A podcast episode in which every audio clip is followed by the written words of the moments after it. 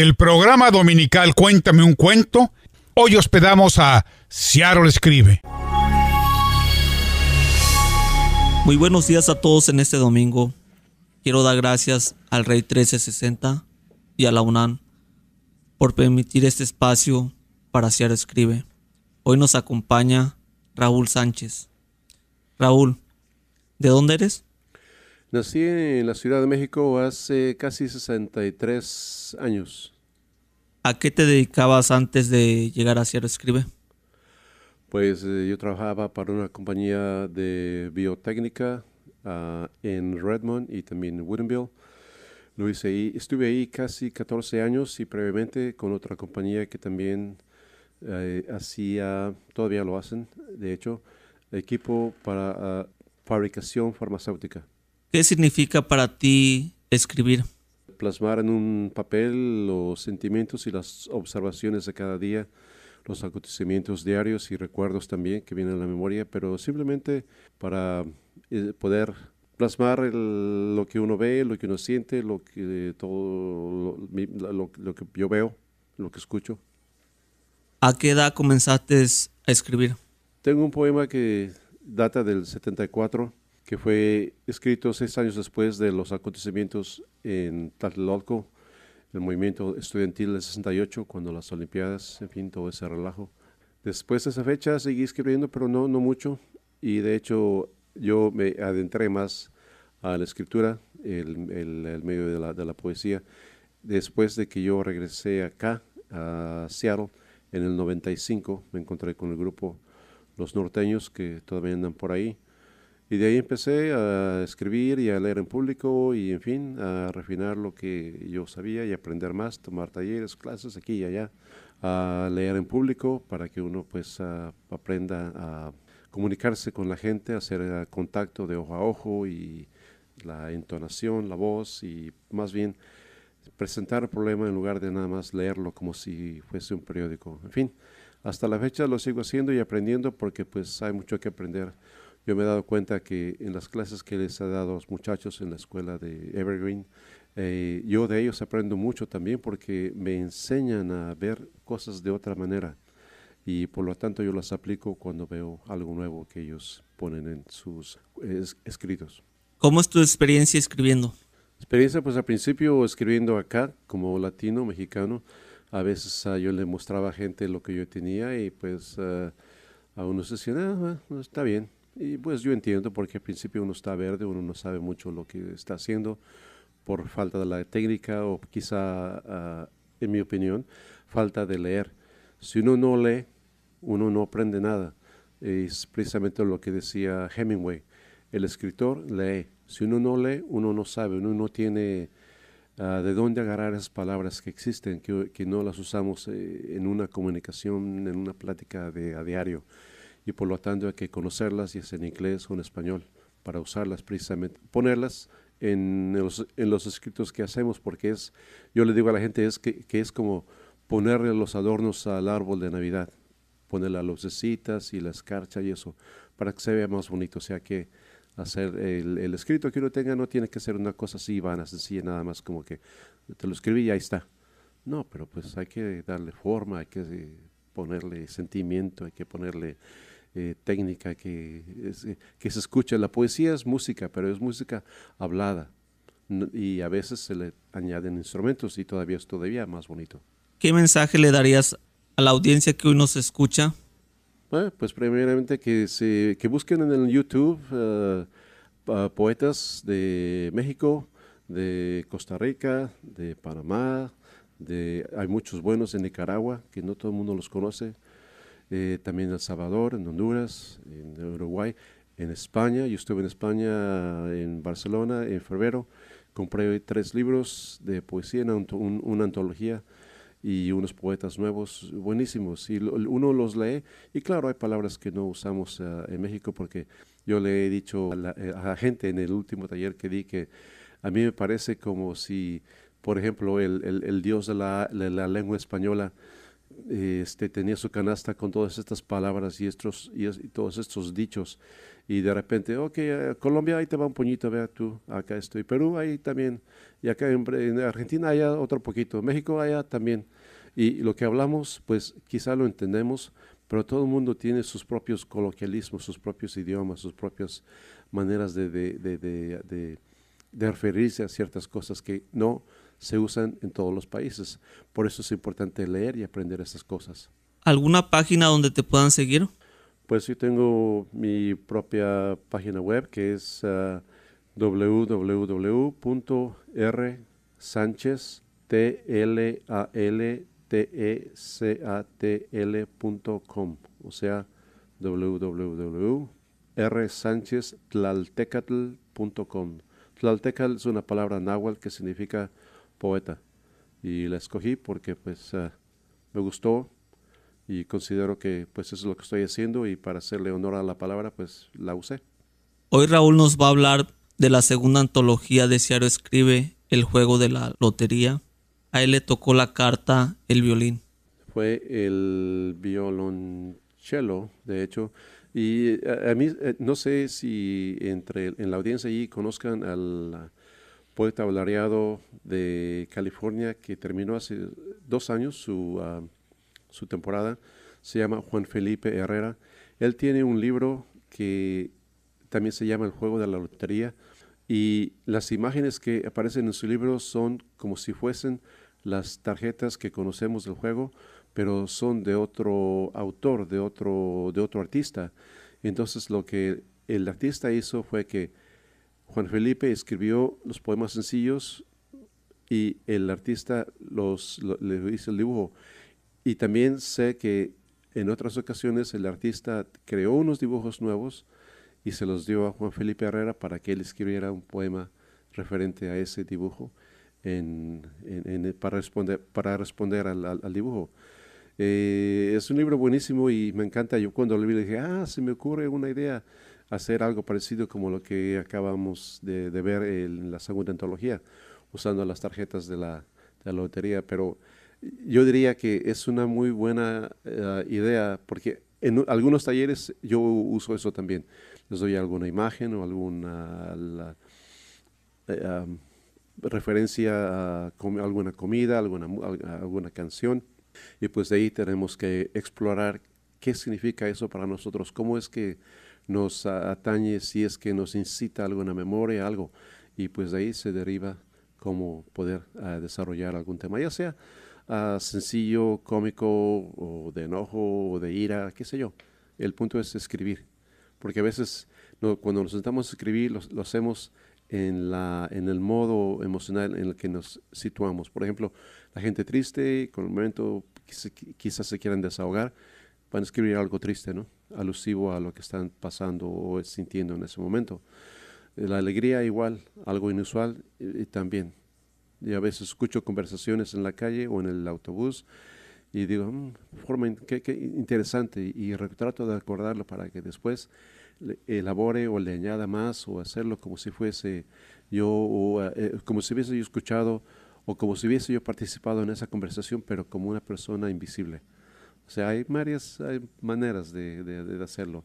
Entonces, leer, leer, leer, leer primero y luego pónganlo en papel, no tengan miedo, escriban lo que quieran, como quieran y después uh, preguntarle a otra gente que, se, que les dé un vistazo y ojalá pues uh, de ahí en adelante tengan ese deseo de continuar, porque no hay, no, hay, no hay mala escritura, simplemente hay malos tiempos en que lo hacemos. Pues el poema que me tocó, me tocó la carta del violonchelo y el título que le di a este poema es Música del Silencio. La obscuridad de este mundo me mantiene aterrorizado. Vivo dentro de una metáfora donde trato de encontrar la razón por la cual los ángeles tejen las nubes del diáfano cielo sin ver su reflexión, en las calles o en las banquetas mojadas o en las alturas de la catedral donde la música silenciosamente invoca el coro que abre sus alas majestuosas, donde la música flota y rebota de ventana en ventana, sinfónicamente iluminando la oscuridad del silencio de las campanas sin badajos. Los labios escarlatas del coro se humedecen igual que los pétalos de rosa con el rocío del amanecer, mientras los arcos se estiran afinando las cerdas que acarician las cuerdas del violonchelo, evocando el aire libre, adagio, el radiante calor del sol, alegro el movimiento de las espigas de trigo, un poco mozo el murmullo de los riachuelos, larghetto el estruendo de la cascada, molto vivace la caída silenciosa de la lluvia, alegro moderato que baila en los techos, andante. Pablo Casals interpreta Sarabande, donde se escucha el lamento y la inspiración de las ninfas nocturnas atravesando las vidrieras mientras las palomas vuelan imitando los espíritus de la tierra, donde los cóndores descienden de los Andes y las rosas se convierten en palabras. El aleteo del colibrí, el vasto espacio del universo, las notas acentuadas reviven las sombras de la miseria de aquellos vestidos con uniformes rayados, atrapados, concentrados detrás de las cercas de púas electrificadas. La música levanta el espíritu. La música relata historias secretas historias que brotan de la tierra, historias de lucha y derrota. El espectro de mi universo se convierte en madera flotante, como madera del piso rechinante donde la gente camina y los fieles se arrodillan, arrepentidos, con las manos abiertas, los ojos cerrados, orando y esperando que la música del violonchelo les traiga la luz, paz y tranquilidad llenando los espacios oscuros con la luz de las notas abrochadas con chapeta de oro y plata. Y ahora hablando de la primera antología titulada Puentes, que se publicó en el 2017 por, por Seattle Escribe, yo aporté otro poema llamado Agua y Arena, que es en relación a la migración y a la gente que está viniendo del sur del continente americano. Al borde de mi mente tengo pensamientos casi olvidados, preguntas que no puedo hacer a aquellos desvanecidos, borrados del paisaje, de nuestra presencia. Por eso me dirijo a ustedes, mis amigos. Donde quiera que estén, ya sea felices o tristes, los saludo desde el paisaje verde, florido y lluvioso, donde las vías del tren torcido se cruzan, en la maleza crecida y la niebla matutina, me les acerco para preguntarles, díganme, ya sea verdad o mentira, o murmuren, como si fueran medianoche al escuchar el tic-tac del reloj o el silbato distante del tren. Si ustedes piensan que este es su mundo, su país, su planeta, que da vuelta con la propulsión de su sangre, será armonía lo que nos rodea. Quizá ustedes sepan de las protestas brutales de aquellos que como prisioneros indeseables gritaban en los valles, sembradíos y bosques, donde solo las aves son los únicos testigos que vieron a aquellos cruzar el río sin ahogarse, corriendo hacia el vasto terreno guiado por espinas y huesos blanqueados, donde el asta de bandera es solo un palo astillado guiados por el vuelo de las aves y botellas vacías, siguiendo huellas de ganado y caballos, llegaron a una región desconocida de donde nunca regresaron, donde encontraron el puente de la libertad. Paso a paso sobre el puente encontraron puertas nuevas, en otro lenguaje, otra voz, la luz del progreso y la unión.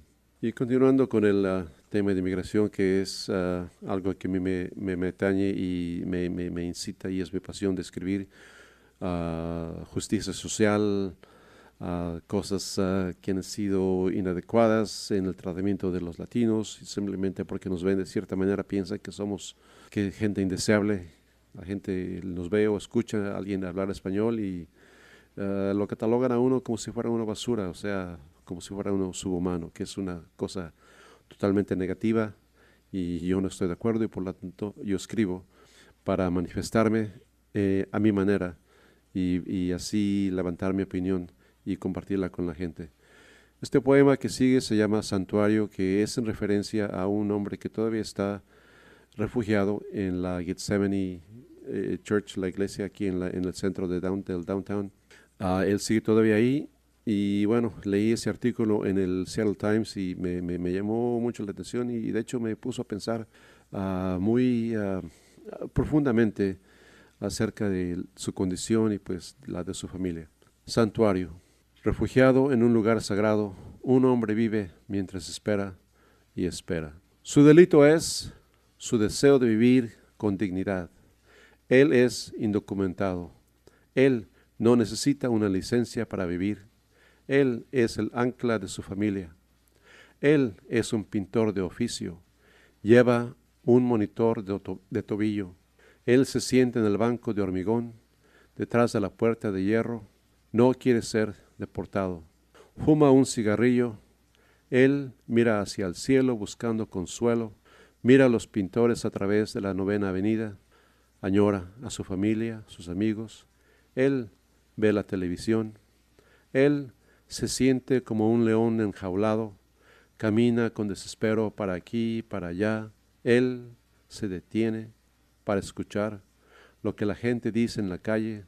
Él vive de comida para llevar. Él siente que está en el purgatorio, bajo el santuario, en el sótano púrpura. Él sabe que no puede cambiar su pasado. Él no puede desafiar a la migra. Él no quiere arriesgar su familia. A él le dan dolores de cabeza horribles.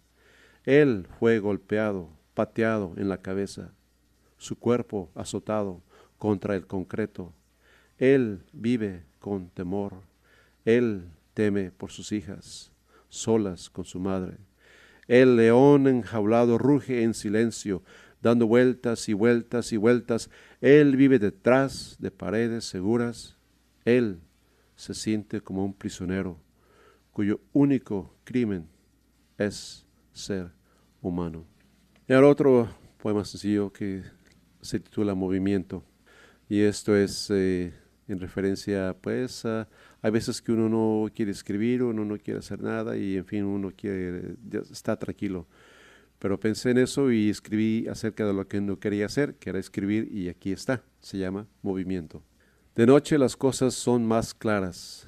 Cuando no hay viento y las ramas no se mueven, me conmueven. La tranquilidad bajo las nubes, pues durante el día el pensamiento está nublado, el sol corre hacia el occidente para sumergirse en el vasto océano azul y el cielo verde mar. Hay veces, hay tormentas y relámpagos que cubren el cerebro y la pluma seca de tanto calor. De noche el clima es fresco, la luz nítida, el cerebro tranquilo y la palabra escrita tangible con tinta negra como la noche sin viento, solo movimiento. Este poema que les voy a compartir se titula El abrigo de tu pecho. Ahora tengo, a mí me gusta usar imágenes y eh, referencias culturales de nuestra ah, cultura mexicana, náhuatl, azteca. Y este poema se titula Sinteotl, que es el nombre de la diosa ah, del maíz joven lo escribí en el 14. Diosa del maíz que se cultiva en la tierra, lluvia y sol, los granos hervidos, nixtamal, se muelen en metate, masa, amasando con cariño, suavizando esa masa.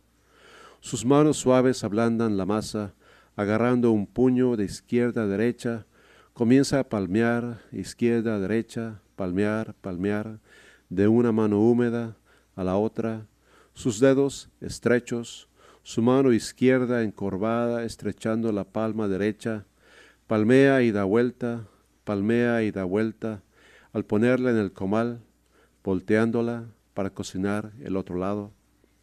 Aroma de tortillas frescas, húmedas y fragantes, de las manos de mi madre, su espíritu se evoca cuando cocino, recordando el sonido de sus manos, palmeando y volteando, palmeando y volteando, haciendo tortillas de maíz cultivado en casa, de lluvia, tierra y sol.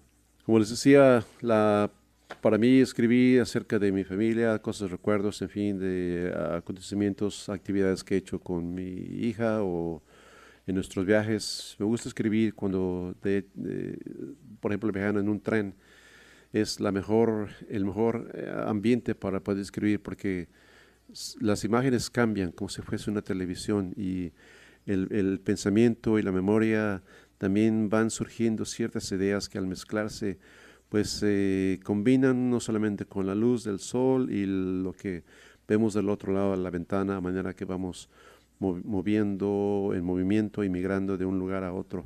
También cuando escribo acerca de, eh, de mi hija, por ejemplo, con este poema que les voy a compartir, pues es de una actividad que hacíamos, ahorita ya no la hacemos porque ahora es ah, adolescente y pues no hemos continuado. Pero en fin, esto quedó plasmado en, en esta hoja de papel y aquí se los comparto. Diente de león. Anoche mi hija y yo escribimos un poema. Escogimos ideas y cosas para escribir, las mezclamos en una ensaladera, echándolas cuidadosamente. Escogimos palabras chistosas para crear sonidos felices, añadimos, repetimos, quitamos. Nos reímos hasta que nos caímos al piso. Pretendimos ser dientes de león, esperando que el viento nos sacudiera. Imitamos a los narcisos y a los tulipanes empapados de lluvia. Nos abrimos en la mañana y cerramos nuestros pétalos después que el sol se fue corriendo acordamos que nuestro poema debe ser como un diente de león, para que cuando sea compartido, las palabras floten dentro de los oídos de aquellos que las escuchen, emitidas por nuestro aliento, tal como los vellos del diente de león en la brisa, y así mi hija y yo escribimos un poema aquella noche. En el 2012 mi libro fue publicado por la editorial Moon Path Press, que estaba en Kingston, del otro lado del Puget Sound, y ahora la editorial se mudó a Tillamook, Oregon. El título del libro es uh, All Our Brown Skin Angels, o sea, todos nuestros ángeles morenos, o de tez morena. Y este es el título, el poema del título del, libro. Uh, uno de ellos que están en el libro, perdón. Se titula Ángeles Morenos Trabajando. Los ángeles morenos están en todas partes. Los observamos podando el césped, rastrillando, soplando hojas secas, colgando de edificios altos, lavando ventanas, pintando, renovando techos. Ellos están en las cocinas, sirviendo, sonriendo, estacionando coches, afuera en cualquier tiempo de clima. Míralos piscando frutas y verduras, rompiéndose la espalda. Somos testigos cuando los vemos a la salida del viaducto vendiendo flores, fresas y naranjas. Los ángeles morenos van a la iglesia, también a la escuela nocturna para ingresar a la universidad. Estos ángeles no vuelan, ellos caminan la misma tierra candente que tú y yo caminamos, sembrando profundamente semillas de prosperidad en esta tierra americana. Las ruedas de esta economía giran sobre los ejes del sudor de inmigrantes, sudor de ángeles morenos. Últimamente, esas ruedas están atascadas en el lodo de la intimidación y la porquería de la discriminación. Si estos ángeles morenos pudieran volar, flotando sobre los campos fértiles y las ciudades de esta tierra americana, ellos lo harían haciendo milagros. Entre los temas de justicia social y las cosas que vemos en la calle, en fin, a veces se parece que la sociedad se sigue deteriorando y, en fin, la gente que vive en la calle, pues los ah, que no tienen ah, recursos. Este poema se llama Bajo el puente, que es en base a una observación.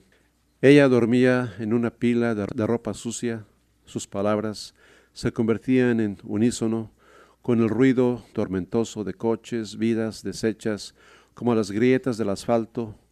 Su rostro era muy tenso y tierno a la misma vez. A ella no le interesaban los comentarios de la gente deshebrada, ni las personas absortas en sí mismos, ni siquiera la palpitación de su corazón. Ella solo necesitaba un poco de bondad, agradecimiento y reconocimiento, solo por ser humano. Y para cerrar, este es uno de mis temas que lo uso porque eh, las palabras son muy importantes y de cómo la manera en que las usamos. Aliento. En el ocaso tratamos de mantenernos resplandecientes, de hablar con esplendor, ya que las palabras son como la ropa que nos ponemos, las lucimos en nuestras lenguas. Muchas gracias, Raúl. Gracias a ustedes, gracias al Rey. Sea lo escribe, que viva.